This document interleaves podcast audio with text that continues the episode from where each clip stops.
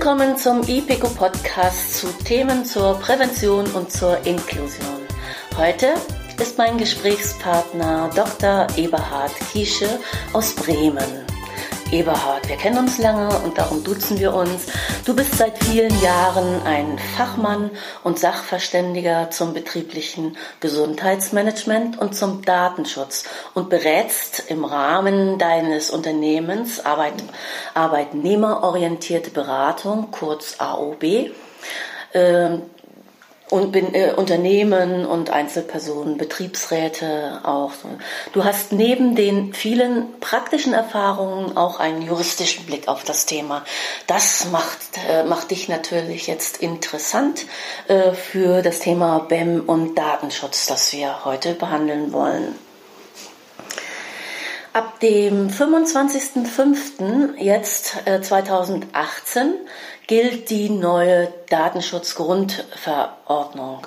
Das ist eine EU-Leitlinie, die erarbeitet wurde über Jahren und ähm, das ist angepasst worden auf das Bundes, auch auf das Bundesdatenschutzgesetz. Ja, was ich so mitbekomme, die Fachwelt ist in Aufruhr und die entsprechenden Medien sind voll davon. Was passiert jetzt mit diesem, mit diesem neuen Datenschutz? Worauf ist zu achten? Insgesamt ist mein Eindruck, dass äh, eine große Unsicherheit in den Betrieben herrscht, weil die Umsetzung auch noch nicht genau definiert ist. Hm, wie ist dein Eindruck dazu? Ja, ich denke so, äh, die Zeit äh, ist jetzt ganz, ganz knapp geworden. Die Umsetzung äh, passiert jetzt. Mhm. Aber in vielen Behörden und Unternehmen geschieht es eigentlich zu spät. Also viele haben zu lange zugewartet. Jetzt wird es Zeit, dass tatsächlich die neuen Anforderungen dieser EU-Datenschutzgrundverordnung umgesetzt werden. Mhm.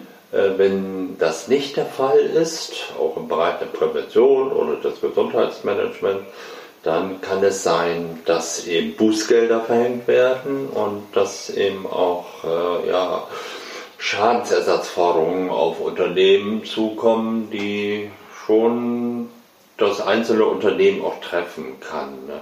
Es ist äh, tatsächlich so, dass es äh, komplex wird wir hatten vorher eine Richtlinie zum Datenschutz von 1995 und die ist umgesetzt worden im Grunde in das Bundesdatenschutzgesetz. Und äh, das ist das, die alte Fassung. Und jetzt haben wir eine Verordnung auf europäischer Ebene und die gilt unmittelbar. Mhm. Das heißt, immer dort, wo sozusagen klare Regelungen sind, müssen die auch national auch von den Gerichten oder von den Behörden oder von den Unternehmen umgesetzt werden, eingehalten werden. Die Verordnung hat aber auch noch Öffnungsklauseln und diese Öffnungsklauseln hat der nationale Gesetzgeber genutzt und hat jetzt das alte BDSG im Grunde auf den äh, im Grunde abgeschafft und jetzt ein BDSG 2018 geschaffen äh, in der Anpassung an, das, an die Datenschutzgrundverordnung. Und äh, in diesem BDSG 2018 ist ganz, ganz vieles neu. Äh, die Datenschutzgrundverordnung ist sehr umfangreich, sehr komplex, insofern vollkommen richtig, dass so die Praxis sich schwer tut damit, weil im Grunde müssen auch Selbstständige diese Verordnung umsetzen, auch äh, Ärzte, Physiotherapeuten müssen das umsetzen.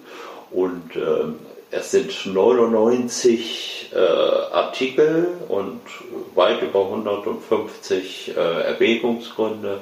Mhm. Und jetzt gibt es schon 20, 30 Kommentare dazu. Das heißt, das ist für die Praktiker wirklich jetzt schwierig. Was muss ich machen? Und dazu kommt auch, dass das Bundesdatenschutzgesetz 2018, das ist eben ein Teil, richtet sich der, auf die Umsetzung der Datenschutzgrundverordnung und ein zweiter Teil auf die Umsetzung einer Datenschutzrichtlinie ist also auch noch sehr kompliziert zu lesen. Und äh, insofern was für Fachleute, und man kann einfach festhalten, jetzt haben die Anwälte die Datenschutzrecht äh, machen, noch viel mehr zu tun. Das ist also eine Geldquelle für Anwälte und für Juristen. Ja. Und Es geht darum, äh, dass man jetzt als Anwender oder als Unter Unternehmen schaut, äh, was muss ich unbedingt umsetzen, um sozusagen nicht in ähm, die Gefahr von hohen Bußgeldern zu kommen. Die Bußgelder sind jetzt so erhöht, dass es so in Richtung 10 Millionen Euro geht bei einem Verstoß. Es ist auch genau klassifiziert, wann ich diese 10 Millionen bezahlen muss. Oder 20 Millionen Euro oder 4% des Weltumsatzes einer Unternehmensgruppe. Und Unternehmensgruppe bedeutet hier natürlich auch Konzern. Ne? Mhm. Das heißt, ich habe die Hoffnung, dass jetzt auch große Konzerne wie Facebook oder Google oder sowas sich jetzt doch anstrengen, die Anforderungen des, äh, der Datenschutzgrundverordnung zu erfüllen. Der Chef von Facebook hat jetzt vom Kongress gesagt, äh, auf die Frage hin, ob äh, das ein Vorbild wäre, die EU-Datenschutzgrundverordnung, hat er gesagt, ja, könnte er sich doch vorstellen. Und er will es jetzt auf die ganze Welt übertragen. Oh. Insofern ist das sehr gut. Was jetzt aber äh, für die Praktiker, auch des Gesundheitsmanagements oder des betrieblichen Eingliederungsmanagements äh, wichtig ist, dass sie jetzt gucken müssen, dass sie eine andere Rechtslage haben. Also die Datenschutzrechtslage hat sich jetzt im, oder wird sich zum 25.05.2018 eben auch ändern. Mhm, was bedeutet das? Das bedeutet im Grunde, dass man jetzt gucken muss, das alte Datenschutzrecht, BDSG alte Fassung, die Umsetzung, die EU-Richtlinie wird außer Kraft gesetzt und jetzt haben wir die neue Datenschutzgrundverordnung, das neue BDSG. Jetzt müssen wir gucken, was hat sich da konkret geändert, weil das ist ja ganz wichtig, um für die Praktiker so eine Leitlinie zu geben. Und da kann man erstmal sagen, dass sich eben auch geändert hat, dass die Verordnung gegenüber der EU-Richtlinie zum Datenschutz von 95, die gilt jetzt unmittelbar. Das heißt, ich muss jetzt auch darauf gucken, was sagt die Verordnung. Ne? Mhm. Und ich muss jetzt gucken, gibt es noch dieses Verbot, Daten zu erheben ohne Rechtsgrundlage? Gibt es? Welche Grundsätze gibt es jetzt des Datenschutzrechts? Die haben sich geändert in Artikel 5 Datenschutzgrundverordnung. Ne? Es sind oftmals auch bekannte Grundsätze, aber sie, es gibt auch mehr Grundsätze, es gibt altbewährtes und Neues. Ne? Mhm. Und äh, es gibt auch die Rechtsgrundlagen sind nochmal dargestellt und man hat sie im Grunde verfeinert, man findet vieles wieder. Es gibt aber eben verschärfte Anforderungen äh, im prozessualen Bereich. Das heißt, ich muss Datenschutzrecht jetzt richtig leben. Ich muss es umsetzen. Ne? Und äh, muss es auch kontrollieren, ob es wirklich funktioniert. Das heißt, ich muss so etwas machen wie prüfen, checken und Aktionen wieder, dass ich sage, okay, das passt noch nicht. Was ich auch machen muss, ich brauche ein Datenschutzmanagementsystem. Das mhm. ist jetzt abzuleiten. Das ist verbindlich im Grunde. Ne? Insgesamt für jedes Unternehmen ja. oder für jeden Betrieb, äh, äh auf den das zutritt. Und äh, für das BEM konkret heißt das, äh, die haben ja, also gerade im BEM war ja bislang auch schon da, wo es korrekt umgesetzt wurde, äh, gab es ja auch schon äh, eine ziemlich restriktive Datenvor Datenschutzvorgehen, insbesondere mit Blick darauf, äh, dass man, dass man ja eine Datenschutzerklärung bzw. eine Einwilligungserklärung mhm. zur Erhebung von Daten äh, machen, unterschreiben musste, so als BEM-Berechtigter.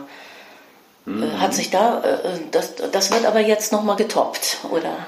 Ja, Muss verändert werden, diese Datenschutzerklärung. Ja, ja, das ist richtig, dass das, was da ist, nochmal genau angeguckt werden muss. Und äh, es ist einiges wirklich zu ändern. Ne? Also das muss man sich im Einzelnen mal anschauen. Oder man kann auch sagen, es kommt Neues hinzu. Ne? Also wir können bislang auch davon ausgehen, wenn man BEM einführt, dann ist es immer eine Datenverarbeitung. Zukünftig gibt es nur noch den Begriff Datenverarbeitung, nicht mehr sozusagen erheben, verarbeiten und nutzen. Das wird sozusagen alles darunter gefasst. äh, auch speichern, auch archivieren. Äh, es gibt nur noch den Begriff der Datenverarbeitung. Mhm. Die Datenverarbeitung muss jetzt bestimmten Rechtmäßigkeitsanforderungen genügen. Das heißt, ich brauche zum Beispiel eine Erlaubnis. Ne? Und äh, auch nach der Datenschutzgrundverordnung kann man jetzt sagen, es gibt kann eine Erlaubnis in einem Gesetz bestehen. Es kann eben auch äh, eine Erlaubnis sein, wenn es zum Beispiel aufgrund eines Vertrages ist mit einem Kunden oder auch aufgrund eines Vertrages eben mit einem Lieferanten oder einem Auftragsverarbeiter und eben aufgrund und das sieht ausdrücklich die EU-Datenschutzgrundverordnung voraus, mhm. aufgrund eben äh, der einer Betriebsvereinbarung oder Kollektivvereinbarung. Ne? Betriebsvereinbarung, Dienstvereinbarung, ah, ja. Tarifvertrag, das mhm. kann sozusagen eine Rechtsgrundlage sein. Ne? Ah, also okay. es muss rechtmäßig sein und dafür mhm. brauche ich eine Erlaubnis, sonst wäre es verboten. Ne? Und auf Spam bezogen muss ich jetzt gucken, dass der 167er äh, Sozialgesetzbuch 9 Absatz 2 Prävention hier, dass das ähm, auch voraussetzt eine Zustimmung. Also es ist Freiwilligkeit gefragt und das ist so das Kernprinzip des mhm. BEM. Ne?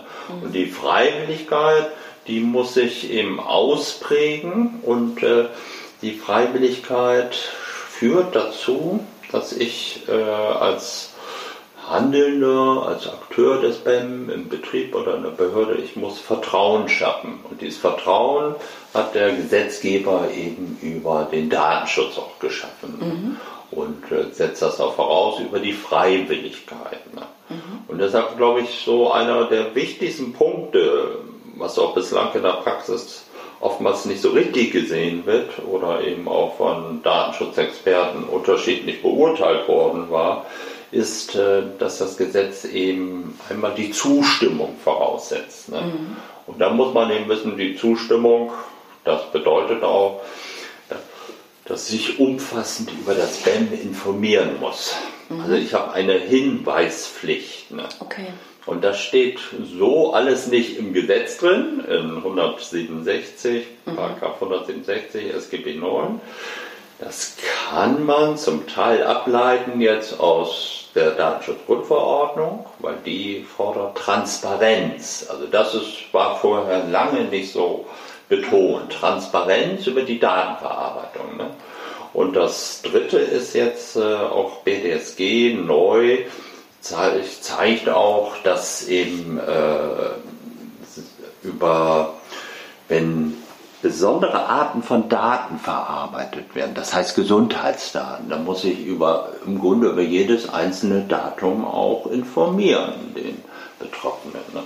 Das heißt, ich habe jetzt hier die Zustimmung und dann eine datenschutzrechtliche Einwilligung.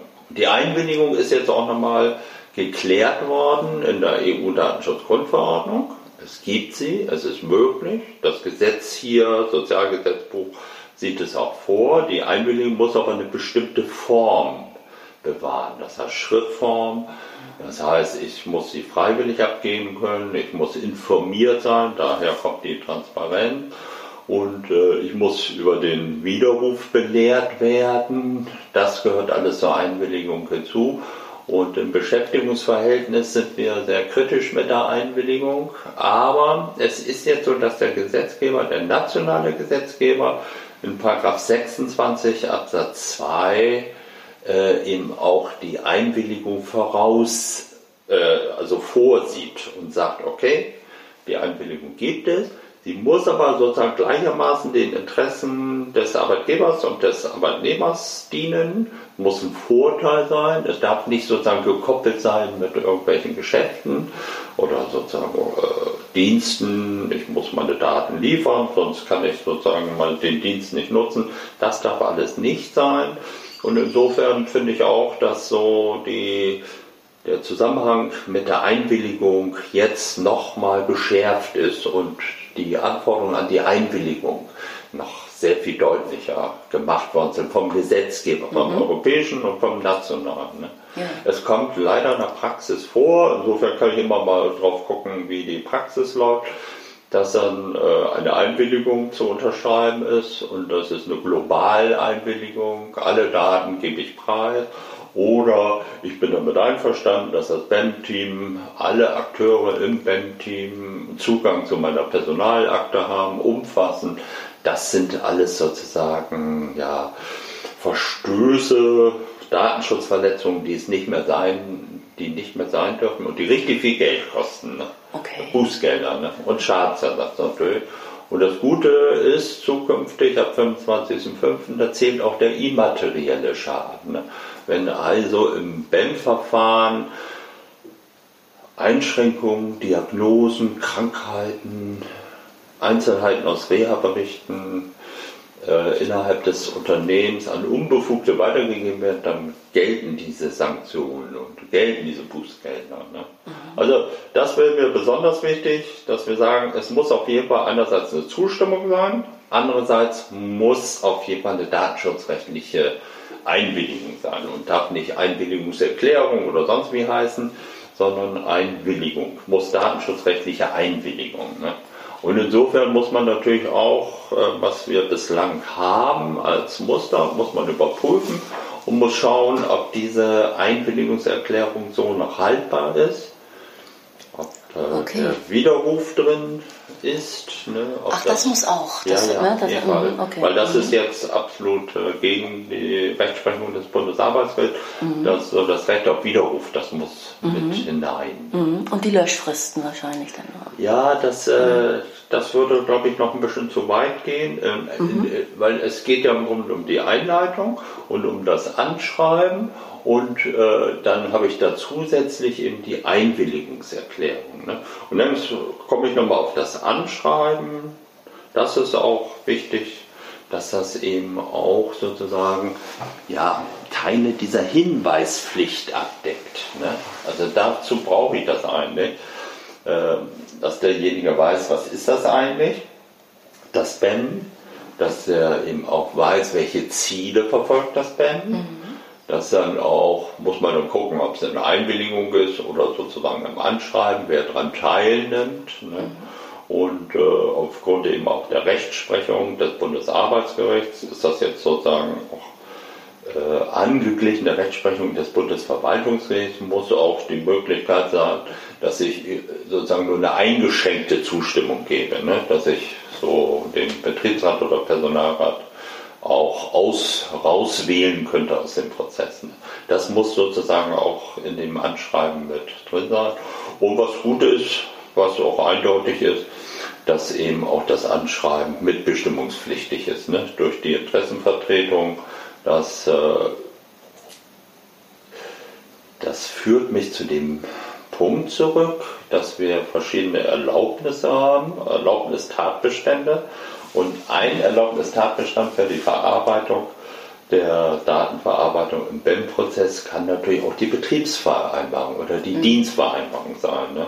Mhm. Und die müssen eben auch ganz bestimmte äh, Angelegenheiten regeln.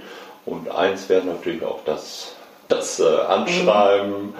Dann wäre es natürlich die Einwilligung, dann wäre es natürlich auch das ähm, die Zustimmung, wie die erteilt wird. Ne? Mhm. Und äh, ich kann nur empfehlen, dass das sehr sorgfältig dokumentiert wird. Ist aber auch von dir sozusagen einmal ein Hinweis, dass du eben dafür plädierst, dass man alles sehr sorgfältig dokumentiert, mhm. um sozusagen einerseits sozusagen den Arbeitgebern die Möglichkeit eröffnet, dass sie nachweisen können, dass sie ein ordnungsgemäßes BAM durchgeführt haben.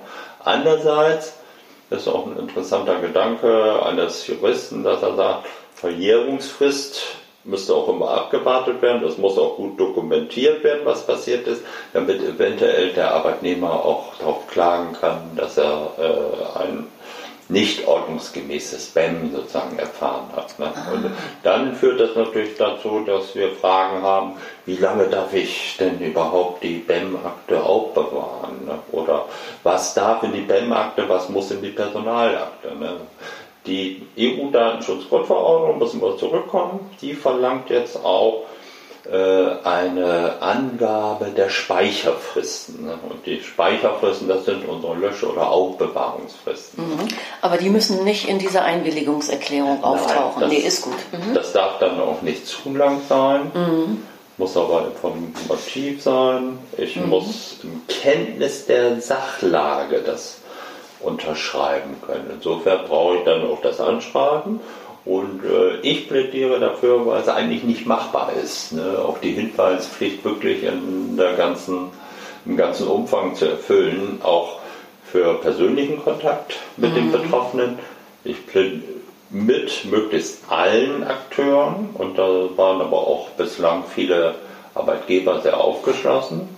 Und ich plädiere auch dafür, das zu ergänzen immer noch mit einem äh, Informationsgespräch, ein Erstgespräch. Ne? Mhm. Weil dann kann man doch sehr viel informativer und sehr umfangreicher aufklären. Ne?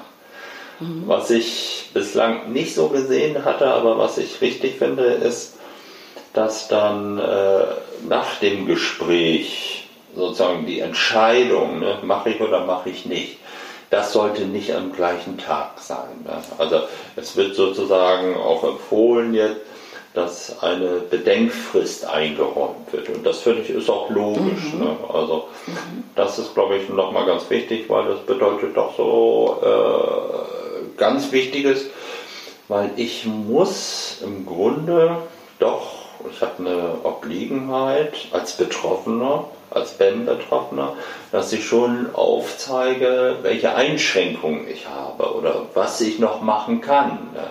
Und das bedeutet, dass ich mittelbare oder unmittelbare Gesundheitsdaten offenlegen muss. Und diese mittelbaren und unmittelbaren Gesundheitsdaten, die sind besonders geschützt in Artikel 9 der Datenschutzgrundverordnung.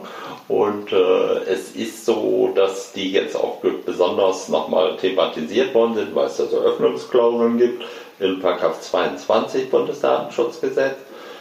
Und ähm, diese Gesundheitsdaten, die sind besonders sensibel und die müssen auch besonders geschützt werden. Und was ich gut finde, leider wird Bordeaux gemäkelt, was das BDSG neu jetzt betrifft. In 22 Absatz 2 werden eine ganze Reihe Schutzmaßnahmen aufgezählt und die gelten jetzt auch für BEM. Mhm. Und besonders dann für BEM, wenn BEM in, äh, automatisiert verarbeitet wird, die BEM-Daten. Okay. Also wenn ich ein System habe, du hast ja auch so ein Dokumentationssystem ja. und das läuft über eine EDV-Anlage, dann muss ich natürlich jetzt auch zum Beispiel verschlüsseln, pseudonymisieren, ne? ich muss Zugangsberechtigung. All das kannst du jetzt auf den Bankprozess nochmal ganz definitiv anwenden. Ah. Der 22er, Paragraph 22 Absatz 2. Ne? Das sind jetzt neue Gebote des Datenschutzes durch Technik. Und äh, das wird speziell auf die besonderen Arten der Daten, sprich hier Gesundheitsdaten, jetzt angewandt. Das Aha. muss ich wirklich umsetzen. Das ist interessant. Natürlich machen wir das auch schon mhm. in unserem Tool, aber Dokumentationstool, aber dass das jetzt nochmal so untermauert wird, das finde ich sehr angenehm. Ja, ja, weil das tatsächlich auch äh, ähm, immer wieder erklärungsbedürftig ist. Warum denn diese Zugänge nochmal extra und äh, ja, ja. das ist schön. Ja, okay. Nee, das ist gerade die Verschlüsselung ist ja auch wichtig. Mhm. Also äh, wenn du mich als Datenschützer fragst, ich habe immer dafür plädiert, das eben in Form einer Akte zu machen, einer PEM-Akte, einer Papierakte. Mhm. Die ist natürlich auch zu schützen. Mhm. Auch sozusagen, weil der Beschäftigten-Datenschutz eben auch äh, im Grunde jede Art von Datenerhebung bislang im Paragraph 32 äh, Absatz 2 BDSG, alte mhm. Fassung, jetzt Paragraph 26 Absatz 7, neue Fassung. Mhm. Und äh, das ist auch zu schützen, auch wenn es nicht in einem System oder Dateisystem verarbeitet wird. Mhm. Also auch das Beobachten, äh, dieses Festhalten in einer, wenn ich ein BEM-Gespräch habe, ich führe eine Klatte als BEM-Akteur, und schreibe da meine Beobachtung ein. Das muss alles dem Datenschutz jetzt entsprechen. Ne?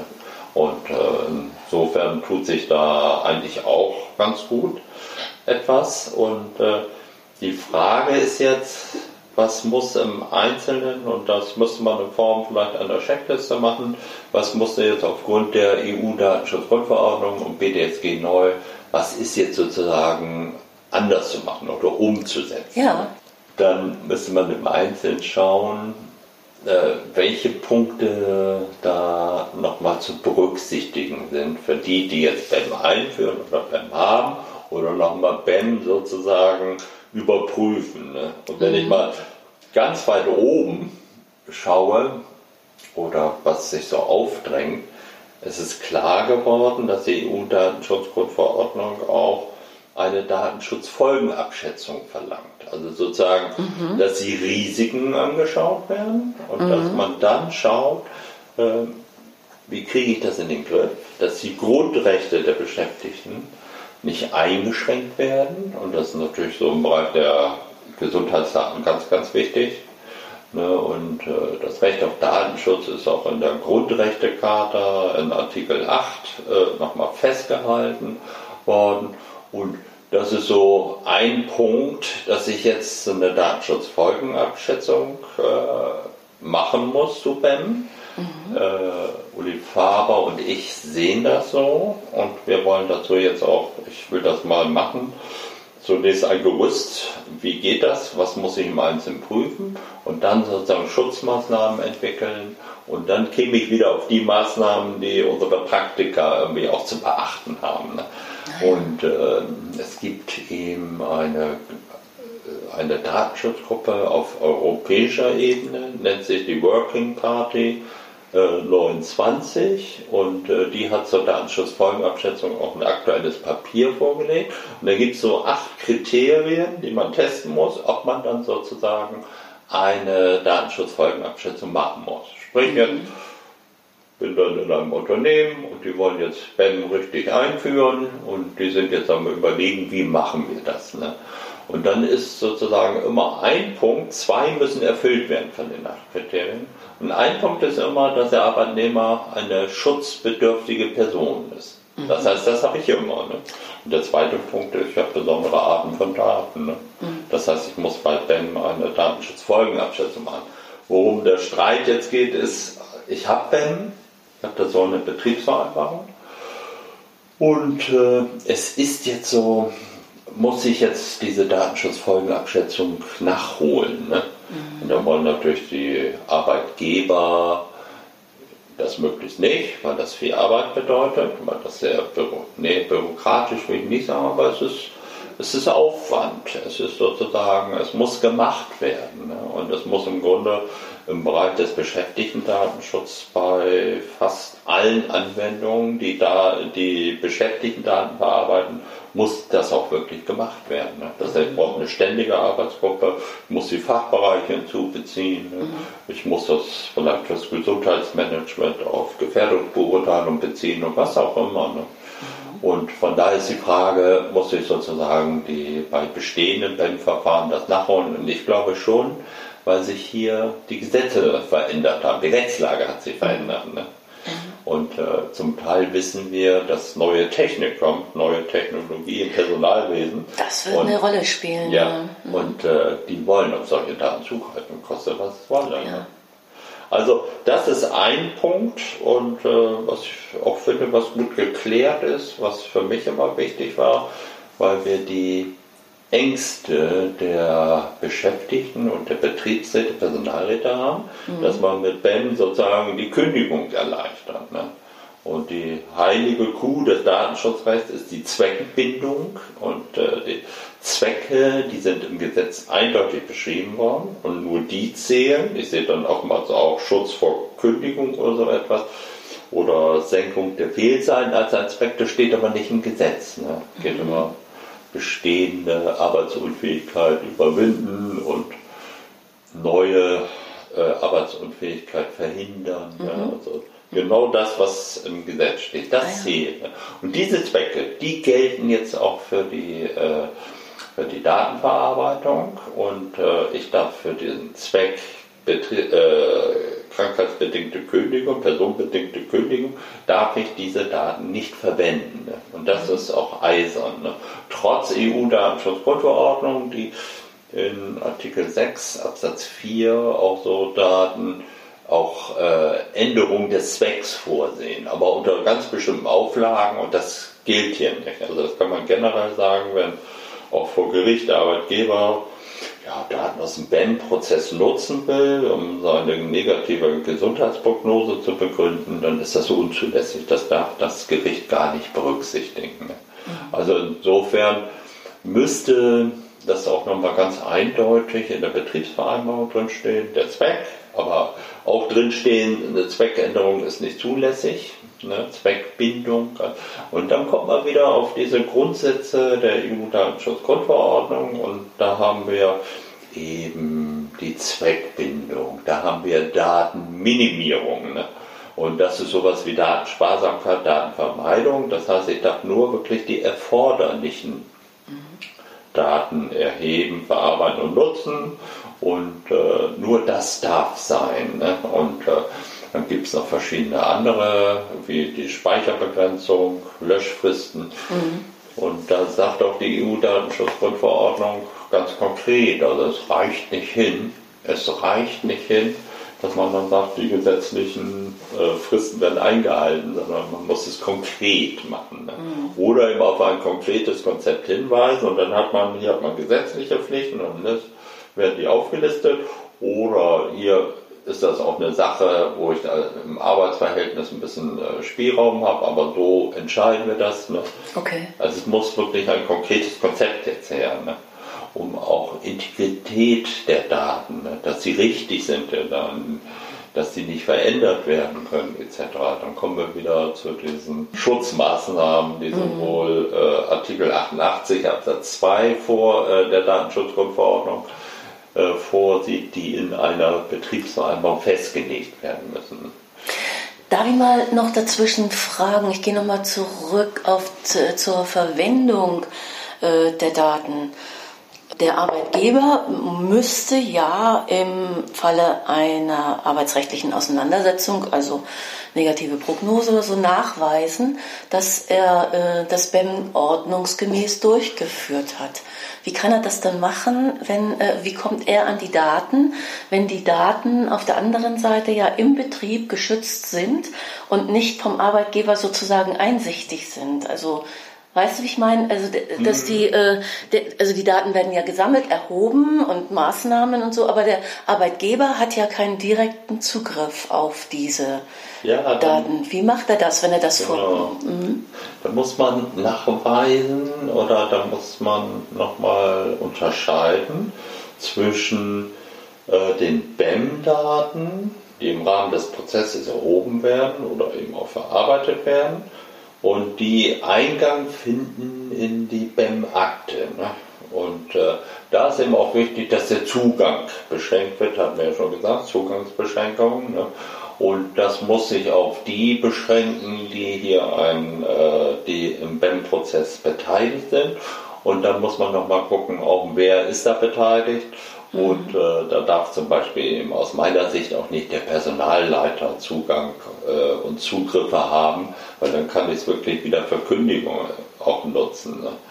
Dann hat aber der Arbeitgeber auch äh, das Recht, äh, dass er sozusagen äh, das Kündigungsschutzrecht nutzt und auch bei Fehlzeiten, krankheitsbedingten Fehlzeiten irgendwann mal kündigt. Und da gibt es ja die Rechtsprechung, die bekannte. Ne?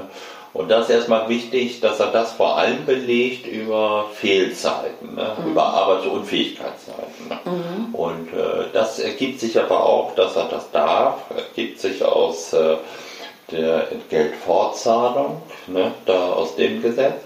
Und äh, dann ist die Frage dieser AU-Daten, äh, die, da greifen aber auch äh, Speicherfristen, Begrenzungsfristen und äh, da geht es danach, äh, was braucht das Bundesarbeitsgericht. Und das Bundesarbeitsgericht guckt nochmal drei bis vier Jahre zurück und nutzt dann diese Daten. Ne? Und ja. diese Daten, um sozusagen sein arbeitsrechtliches Recht auf äh, Kündigung nutzen zu können, die darf er auch äh, aufbewahren, auswerten auch ne, mhm. und sich das so anschauen. Die sind auch wichtig für die Einleitung des BAM-Prozesses. Ne? Mhm.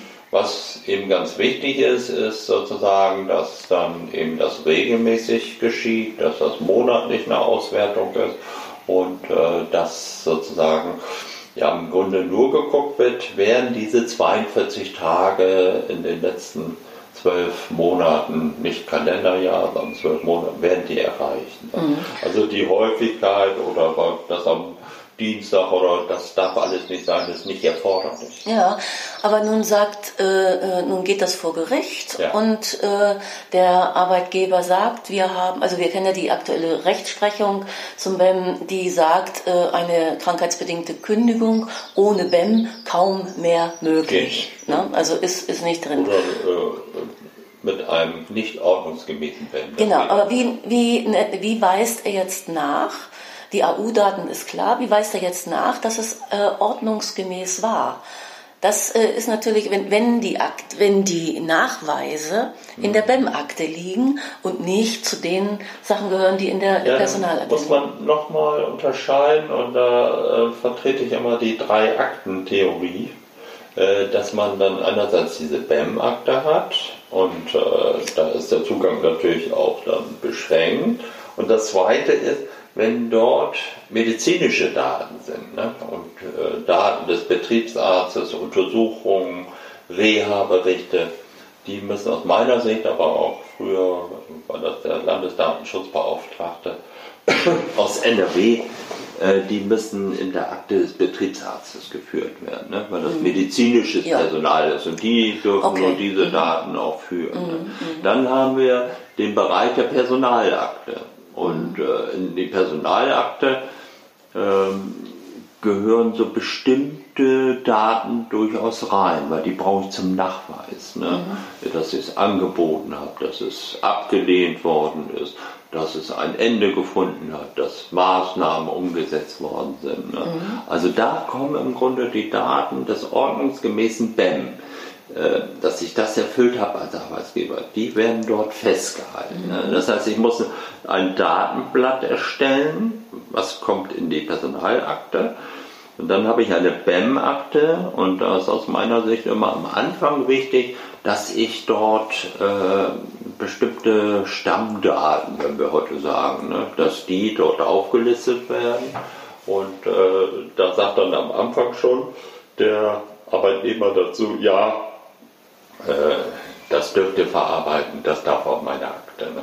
Mhm. Wenn es weitere Daten sind, die noch zusätzlich erhoben werden, dann muss im Grunde immer wieder eine Einwilligung eingeholt werden. Ne? Oder wenn diese Daten dann aus dem BEM-Prozess, aus dem Unternehmen herausgehen und sie werden übermittelt an Dritte, ne? und Dritte werden hier die Sozial- Träger, ne, wären zum Beispiel das Integrationsamt oder Integrationsfachdienst. Oder so. Da muss ich auch immer einwilligen. Ne. Das heißt, es ist dann diese Schweigepflichtentbindung, die man unterschreiben muss als beim Berechtigter, wenn Dritte mit eingebunden ja. werden. So, ne? Wenn sozusagen medizinische Daten da offenbart werden. Ansonsten willige ich ein, dass ich sozusagen äh, die dass meine Daten weitergegeben werden dürfen. Ne? Mhm. Aber es ist schon richtig, in vielen Fällen, wenn Diagnosen tatsächlich auf den BEM-Tisch kommen, dann muss ich eben natürlich auch eine Schweigepflichtentbindung machen, wenn ich das weiter, wenn diese Daten weitergegeben werden. Mhm. Was ich äh, deutlich rausgehört habe, ist, dass äh, Sozialträger eben auch äh, im Grunde dann alles wissen wollen und äh, da muss das auch so organisiert werden, dass dann nicht die Personalabteilung von allen Vorgängen, allen Daten Kenntnis erhält, sondern muss es immer in verschlossenen Umschlägen dann weitergegeben werden. Wenn ich etwas beantrage, das soll unterstützt werden durch das Integrationsamt, dann muss der Antrag sozusagen am besten, wenn es um schwere Menschen mit Schwerbehinderungen äh, geht, oder Gleichgestellten muss das über den Beauftragten gehen, ne, für die schwer, Menschen mit Schwerbehinderung. Mhm. Also das ist ganz wichtig, die äh, ständige im Grunde Nachfrage nach Einwilligung, wenn es an Dritte geht und äh, was so erst im Laufe der Jahre bei mir dann auch deutlich wurde, Dritte sind auch Unbefugte.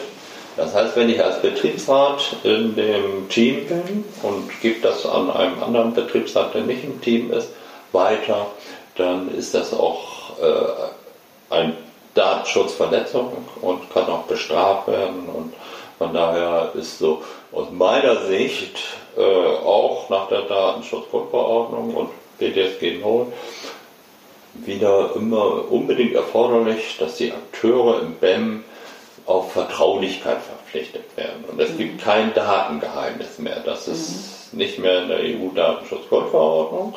Im BDSG neu findet sich das noch, aber das ist sozusagen in der Umsetzung der Justizrichtlinie. Das heißt, da muss sozusagen die Verpflichtung auf das Datengeheimnis ersetzt werden durch Verpflichtung auf Vertraulichkeit. Ne? Und das müssen wir auf jeden Fall als Anlage, ah. müssen wir das anders und neu machen. Ne? Okay, also das hat auch, auch das äh, da, die Leitlinien, also die Grundverordnung hat dann auch darauf äh, eine Auswirkung. Ja, okay, auf die Vertraulichkeit, okay.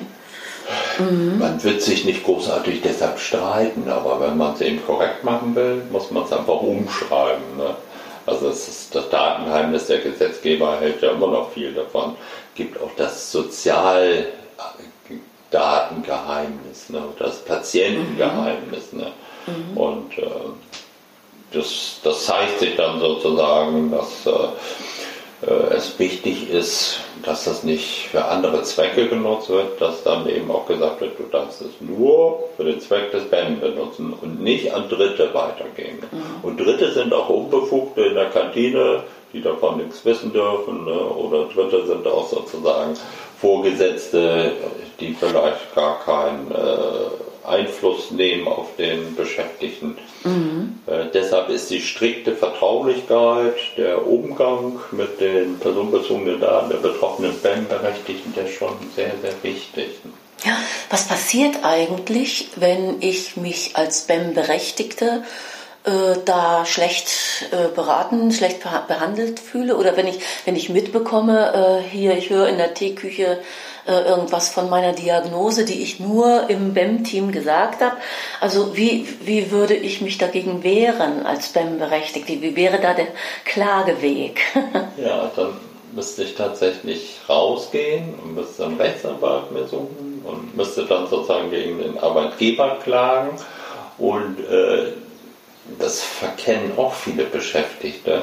Es kann auch sein, dass das sozusagen äh, gegen den Beschäftigten die Klage gerichtet wird, äh, der das verursacht hat, der sozusagen das weitergegeben hat. Ne? Mhm. Und, äh, also der BEM-Verantwortliche, der das vertraulich. Zum Beispiel das, ne, vertraulich, äh, genau. Im, im BEM-Team oder mhm. so, oder, mhm. ähm, weil das ist dann eine Datenschutzverletzung. Und wenn Aufsichtsbehörden kommen und sie sind gestärkt worden in der Datenschutzverordnung, sie haben auch mehr Befugnisse, Sie koordinieren sich, sie haben Kohärenzverfahren, auch über Europa hinweg. Ne? Und äh, wenn sie kommen, und äh, das sagt hier unsere Frau Sommer, Landesdatenschutzbeauftragte in Bremen, sie hätte keinen Ermessensspielraum mehr. Und dann gehen sie in den Betrieb und untersuchen den Vorfall aufgrund der Beschwerde. Also das kann natürlich auch der betroffene Brennberechtigte sich an die Aufsichtsbehörde wenden. Ne? Mhm. Und dann kommt die Aufsichtsbehörde und schaut, ist das ein Organisationsverschulden. Gucken Sie sich an, wie läuft sozusagen der BAM-Prozess, gedacht eben vom Unternehmen. Mhm. Und wenn das eigentlich alles korrekt ist, dann gucken Sie, wer hat das da im Einzelnen gemacht. Und dann können Sie auch dem Einzelnen, der natürlichen Person, ein Bußgeld auferlegen und das ist auch schon passiert. Ich habe es jetzt neulich auch erlebt, dass dann eine Sekretärin zur Tagung die Sekretärin nochmal eine einen Hinweis geschickt hat an alle, die sich angemeldet haben, dass sie sich melden sollen, wenn sie nicht kommen. Und dann hatte die Sekretärin doch alles in CC reingeschrieben. Nein, sowas passiert ja immer wieder. Ja, genau. Und äh, das soll aber nur als Beispiel dienen, dass eben äh, dann durchaus ein Bußgeld verhängt wird. Ne? Mhm. Auch gegen weißt, die Betroffenen. Ne? Hast du da eine Hausnummer, in welcher Höhe das ist? Das gibt noch ein bisschen jetzt ähm, Streit, was wirklich passiert oder eben Unsicherheit. Und ähm, es gibt einen Arbeitgeberrechtsanwalt, der Tim Wipitol, der sagt, ja, das sieht eher so das Problem der Schadensersatzforderung. Mhm. Also das sieht er eher so. Oder eben muss man heute auch sehen, dass Verbraucherverbände können gegen Datenschutzverletzungen klagen, machen sie im Augenblick sehr intensiv auch mhm. gegen äh, gegen Google und Facebook und ähm, man weiß nicht genau, wie hoch sie gehen dann, aber es ist so in der, die Aufsichtsbehörden, es ist so in der EU-Datenschutzgrundverordnung äh, so beschrieben in Artikel 83, dass sie abschreckend müssen ne? oder dass sie eben auch sozusagen wirksam sein müssen. Ne? Mhm. Also insofern sind da klare Vorgaben ah, ja. und äh, ich denke mal, auf einzelne Personen werden sie nicht so hoch gehen. Ne? Da werden sie auch das wirtschaftliche Vermögen der Arbeitnehmer berücksichtigen. Ne? Mhm. Ich werde auch gehe davon aus, dass sie Betriebsräte als Gremium nicht belangen werden. Ne? Da werden sie auch keine Bußgelder erheben. Mhm. Aber die das kann natürlich sein, dass das Unternehmen dann dran ist und dann ist es eben auch in Artikel 83 Datenschutzgrundverordnung genau bezeichnet worden. Und eins ist ganz wichtig, es geht in Richtung 20 Millionen oder 4 Prozent des äh, Weltumsatzes einer Unternehmensgruppe, wenn die Rechte der Betroffenen verletzt werden. Und da sind die Informationsrechte zum Beispiel, die wir auch schon mhm. hinsichtlich Transparenz im BEM-Prozess hatten. Mhm. Ja, wenn die verletzt werden, dann wird es richtig teuer. Ne? Also insofern kann das dann kommen und äh, 10 Millionen betrifft zum Beispiel, ob der Datenschutzbeauftragte bestellt ist, ob der sozusagen auch, äh, ob die äh, die Datenschutzfolgenabschätzung im BEM gemacht worden sind. Mhm. Das betrifft die 10 Millionen, ob äh, Artikel 30, äh, das Verarbeitungsverzeichnis erstellt worden ist. Und äh, je nachdem, ne, aber ich würde schon sagen, also, weil wir haben ja auch ein Dateisystem, wenn wir diese Akte haben, ne, die BEM-Akte oder auch die Personalakte, ich würde sagen eben, dass das Verarbeitungsverzeichnis zu BEM auch wirklich erstellt werden muss. Ne? Also mhm. auch das ist dann bei 10 Millionen Bußgeld bewährt dann, ne? wenn eben die Aufsichtsbehörden kommen. Ne? Und bei Gesundheitsdaten sind sie scharf, weil äh, es grundsätzlich verboten ist, es sei denn, es gibt Ausnahmen. Ne? Mhm. Und dann müssen sie auch besonders geschützt sein. Ne? Mhm. Und insofern kann man davon ausgehen, dass man Verletzung des Datenschutzes im BEM auf keinen Fall tolerieren sollte. Dann kommt noch die Frage, na gut, das wird unternehmensspezifisch sein, wird nicht draußen Kunden betreffen. Sonst muss ich mir auch Datenschutzverletzungen oder ich nenne sie Datenpannen, die muss ich dann der Aufsichtsbehörde melden oder eben auch den betroffenen Personen. Ne? Mhm. Also insofern sollte man da sehr sensibel sein. Und wenn irgendein Fall vorkommt, dann würde ich das auch auf jeden Fall festhalten und auf jeden Fall versuchen zu klären. Du hast ja zu Recht gefragt, was kann der einzelne Betroffene machen? Und der müsste natürlich dann auch während des Prozesses auch dokumentieren, wenn so etwas vorkommt. Oder das Zweite ist, es gibt eine umfangreiche Rechtsprechung des, äh, der Arbeitsgerichte, der Instanzgerichte und des Bundesarbeitsgerichts zum ordnungsgemäßen BEM. Ne? Mhm. Und dieses, das muss er dann so im Einzelnen überprüfen, mhm. ob dieses ordnungsgemäße BEM auch wirklich durchgeführt worden ist. Und äh, dazu gehört eben auch zum Beispiel, dass wenn es ihm zumutbar ist, dem Arbeitgeber im BEM Prozess gefundene Maßnahmen auch wirklich umgesetzt werden müssen. Mhm. Oder es gehört dazu, so die Rechtsprechung, dass wenn das BEM abgeschlossen ist und äh, es war nicht erfolgreich oder es war erfolgreich und es ist wieder Zeit vergangen, dass dann äh, innerhalb der nächsten zwölf Monate eben ein neues BEM-Angebot auch wieder gemacht werden muss. Ne? Mhm. Das ist schon äh, sehr umfangreich, ist aber alles sehr gut beschrieben, was man da zu beachten hat als Arbeitgeber und als Arbeitnehmer. Äh, plädiere ich auf jeden Fall dazu, auch entgegen der Rechtsprechung des äh, Bundesarbeitsgerichts von 2016, dass äh, der Arbeitnehmer auf jeden Fall die Interessenvertretung hinzunehmen sollte mhm. in den Prozess ne? mhm. oder auch mhm. die Schwerbehindertenvertreter. Mhm. Und als Souverän des Verfahrens, äh, was ja der BEM-Berechtigte in jedem Fall ist, kann er sich ja hinzuziehen, sozusagen nicht wie er will, aber äh, auf alle Fälle kann er sich so, ein, so eine Begleitung mitnehmen. Ja, das,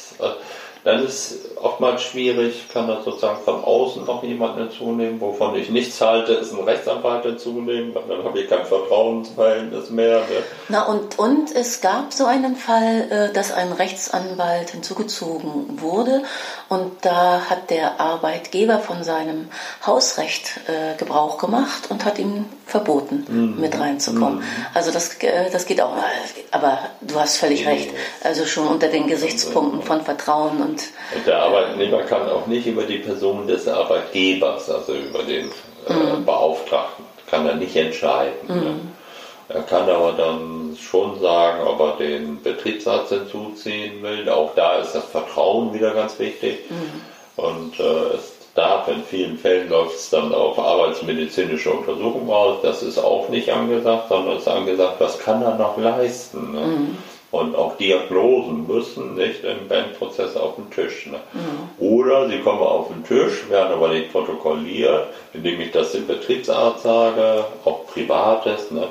und sage, also du sagst bitte jetzt nur im Prozess, was das für Auswirkungen auf den Arbeitsplatz hat. Ne? Mhm. Dann können wir gute Rahmenbedingungen schaffen, mhm. äh, dass dann so geguckt wird, woran liegt es, was können wir anders machen und dass man dann den Suchprozess in Gang bringt, also un unverstellt, so nennt das die Rechtsprechung, und dass man keinen vernünftig sich aufdrängenden äh, Lösungsvorschlag, Maßnahmenvorschlag draußen vorlässt. Ne? Genau. Und äh, dass man dann sozusagen das auch protokolliert.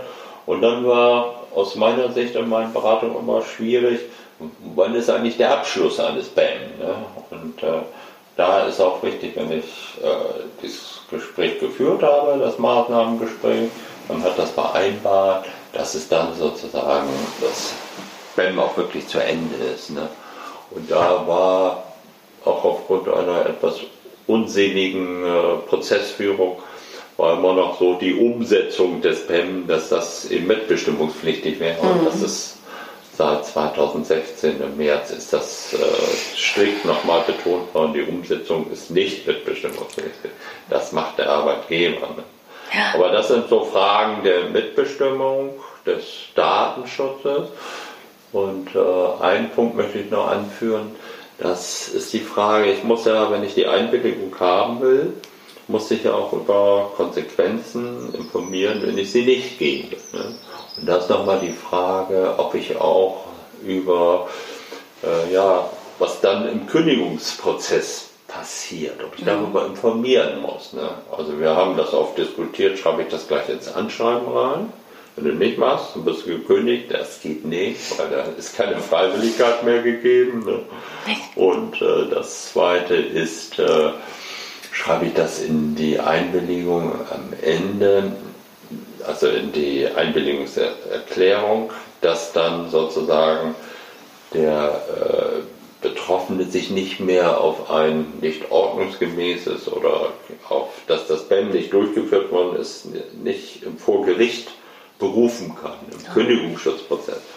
Und da gibt es eben auch, eine, glaube ich, eine ganz gute Erkenntnis oder äh, Stellungnahme hier, dass ähm, auch das eigentlich nicht notwendig ist, weil dann auch wieder so ein bisschen so der Druck aufgebaut wird, dass ich mich nicht mehr frei entscheiden kann. Ne?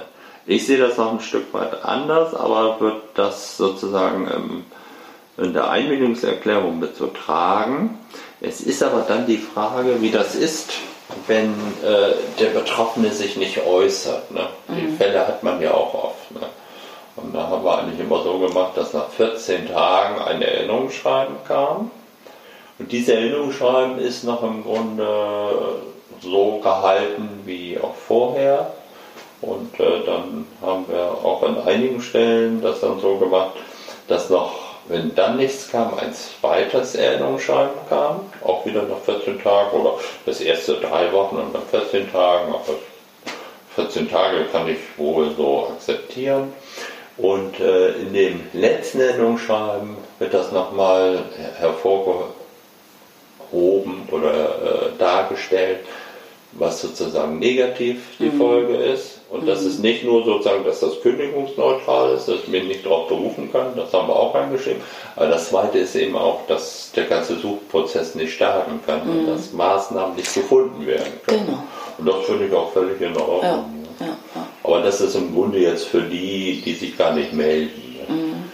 Und äh, das ist für Arbeitgeber ja immer ein Problem, dass sie es nachweisen müssen, dass sie das Angebot gemacht haben. Und äh, wenn Sie es mit einem oder zwei Erinnerungsschreiben machen, das eins ist wohl so jetzt auch Standard ne, und zwei würde ich auch immer machen. Und dann würde ich auch nochmal auf, auf, das, äh, auf die Nachteile hinweisen, mhm. aber eben friedlich formuliert. Ja. Habe ich auch in meiner Mustervereinbarung so. Ne? Okay, friedlich und freundlich formuliert. genau. Ich es nicht mit der Klatsche. genau. Also ich habe nochmal eine Frage zu, äh, zum BEM-Gespräch, auch mit dem Datenschutz. Eine häufige Frage, die ich in meinen Seminaren gestellt bekomme, ist äh, die, das, was mache ich eigentlich, wenn ich im BEM-Gespräch erfahre, dass jemand äh, zum Beispiel Psychopharmaka nimmt, die seine, sein Bewusstsein verändern oder seine Konzentration verändern. Ein Gabelstapelfahrer äh, mhm. nimmt, äh, ist Epileptiker und, äh, und, und, und, nimmt also bewusstseinsverändernde äh, Tabletten ein und ist eine, birgt, ist eigentlich eine Gefahr äh, für andere Mitarbeiter auch mhm. und äh, äh, genau also und möglicherweise auch für einen Produktionsprozess.